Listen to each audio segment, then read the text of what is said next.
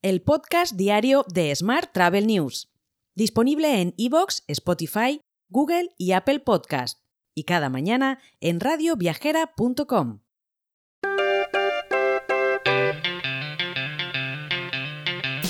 Saludos y bienvenido, bienvenida un día más al podcast de Smart Travel News. Vamos con la actualidad del día, al lío. Madrid se prepara para ser el epicentro del sector hostelero con la llegada de 45.000 profesionales a HIP, Oreca Professional Expo. Este evento, que se llevará a cabo en IFEMA Madrid del 19 al 21 de febrero, presentará las últimas soluciones, productos y tecnologías que impulsan la nueva hostelería. Mientras en España el Consejo de Ministros ha aprobado la subida de un 4,09% para las tarifas aeroportuarias propuestas por AENA, que cuenta con el visto bueno de la Comisión Nacional de los Mercados y la Competencia. Por su parte, Alter Home, la cadena española especializada en alquiler turístico, tiene planes ambiciosos para 2024, buscando triplicar su número de franquiciados en España. La empresa, que cuenta con una apertura de oficina, reciente en Ciudad de México, focalizará sus esfuerzos en regiones como Andalucía, la Costa Brava, la Costa del Sol y las Islas Baleares y Canarias para establecer nuevas asociaciones locales y abrir franquicias este año. Por su parte, Uber ha anunciado el lanzamiento de Uber Ski en Granada, un nuevo servicio que permitirá a los usuarios de la plataforma desplazarse de manera cómoda y fácil entre la ciudad y la estación de Sierra Nevada, y viceversa, por supuesto. Más asuntos. Iberojet y Repsol han firmado un acuerdo para el suministro de combustible sostenible de aviación, SAF, por sus siglas en inglés, hasta 2027. En concreto, a partir del año que viene, la compañía multienergética facilitará a Iberojet el acceso a más de 4.500 toneladas de SAF, lo que supondrá una reducción de emisiones de 10.400 toneladas de CO2. Y hoy también te cuento que Vueling lideró el ranking de aerolíneas más reclamadas en 2023, de acuerdo con datos de reclamador.es. Ryanair e Iberia ocuparon la segunda y tercera posición respectivamente. Las reclamaciones se originaron principalmente por cancelaciones de vuelos con menos de dos semanas de aviso y retrasos superiores a tres horas.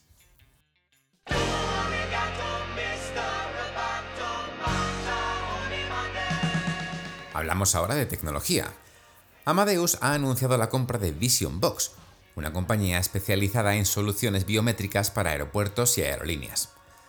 Esta adquisición fortalecerá las capacidades de hardware y software biométrico de Amadeus, ampliando así su oferta para brindar a los pasajeros una experiencia fluida desde la reserva hasta la llegada al aeropuerto, incluyendo el control fronterizo y el embarque.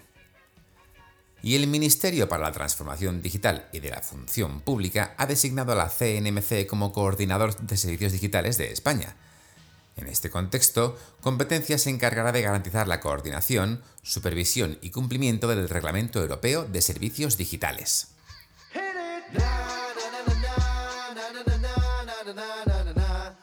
Vamos con la actualidad internacional. Destinos mexicanos como Querétaro, Yucatán o Quintana Roo han expresado su interés en incorporarse al programa Hotel Sustainability Basics del Consejo Mundial de Viajes y Turismo, WTTC en el marco de Fitur 2024, las secretarías de turismo de estas regiones suscribieron una carta de intención con el WTTC, buscando promover criterios de sostenibilidad global en la industria hotelera mexicana. Más temas. Turkish Airlines ha sido galardonada con tres premios financieros en la ceremonia Airline Economics Aviation 100, celebrada en Dublín. Estos reconocimientos destacan el sólido enfoque de la aerolínea en la gestión financiera durante la pandemia y su rápido crecimiento posterior al periodo pandémico. Por su parte, Airbus ha firmado un acuerdo con la aerolínea SAS, el gestor aeroportuario noruego Avinor, el gestor de tráfico aéreo sueco Swedia y la compañía energética sueca Vattenfall para investigar la viabilidad de una infraestructura de hidrógeno en los aeropuertos de Suecia y Noruega. Y hoy también te cuento que Boeing ha reducido sus pérdidas netas un 55% en 2023 hasta los 2.068 millones de euros, frente a los números rojos de 4.600 millones del año anterior y según ha publicado el propio fabricante de aeronaves. La sombra del accidente del 737 MAX 9 del vuelo de Alaska Airlines sigue presente, por lo que no se han presentado expectativas todavía para 2024.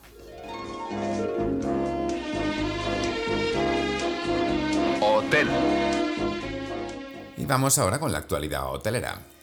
El informe Vincus Data Hotel revela que las reservas hoteleras para febrero están cerca de superarse en Canarias y el conjunto de España, aunque en Baleares aún están a un 26% por debajo del año pasado. Con todo, y teniendo en cuenta que alrededor del 25% de las reservas se confirman con una antelación inferior a 30 días, el volumen todavía podría aumentar. Más temas. Rio Hotels and Resorts ha introducido su servicio Elite Club en el Rio Palace, Baja California, en Los Cabos. Este nuevo servicio permite a los clientes que lo contraten contar con beneficios únicos, como restaurantes exclusivos, bebidas premium o espacios de acceso exclusivo para ellos. Mientras, el Grupo Piñero, en el marco de Fitur, ha sido reconocido en materia de sostenibilidad e innovación en la entrega de los premios Excelencias 2023, así como por parte del Ministerio de Turismo de República Dominicana en su roadshow anual.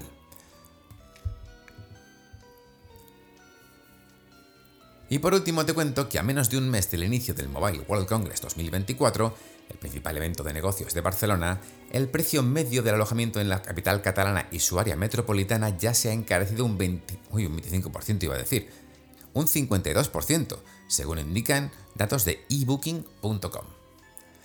Te dejo con esta noticia. Mañana, por supuesto, más actualidad turística. Hasta entonces, muy feliz jueves. Si quieres apoyar este podcast, déjanos tus valoraciones y comentarios en Spotify, Evox o Apple Podcast. Recuerda que puedes suscribirte a nuestra newsletter diaria entrando en smarttravel.news en la sección Suscríbete. Gracias por escucharnos.